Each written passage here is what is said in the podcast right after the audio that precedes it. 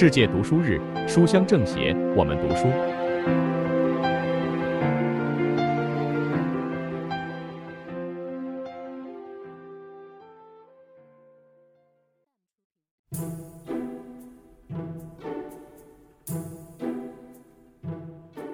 大家好，我是余杭区政协委员梁毅，书香政协，我们读书。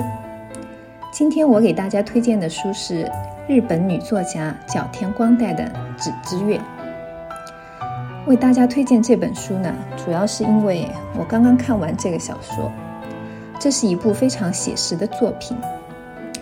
呃，女作家通过一起轰动日本的银行公款挪用案件，探讨了这样两个问题：在物欲横流的社会中，什么才是真正的自由，和如何获得自由？角田光代的文字非常细腻，他很擅长描写都市女性的存在困惑与精神困扰。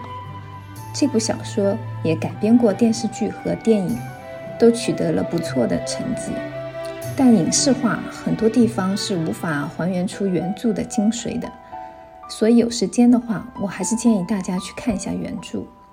小说中有一段文字我非常喜欢，现在就分享给大家。淡蓝色的天空中残留着白色的月亮。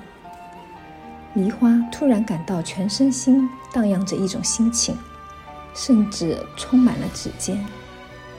与其说那是满足感，不如说更接近于万能感。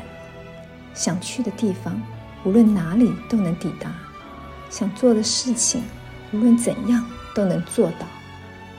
他仿佛第一次获得了自由。梨花没有一丝不安，也没有一丝罪恶感。他在空空荡荡的车站，独自沉浸在自己也无法解释的畅快淋漓的万能感中。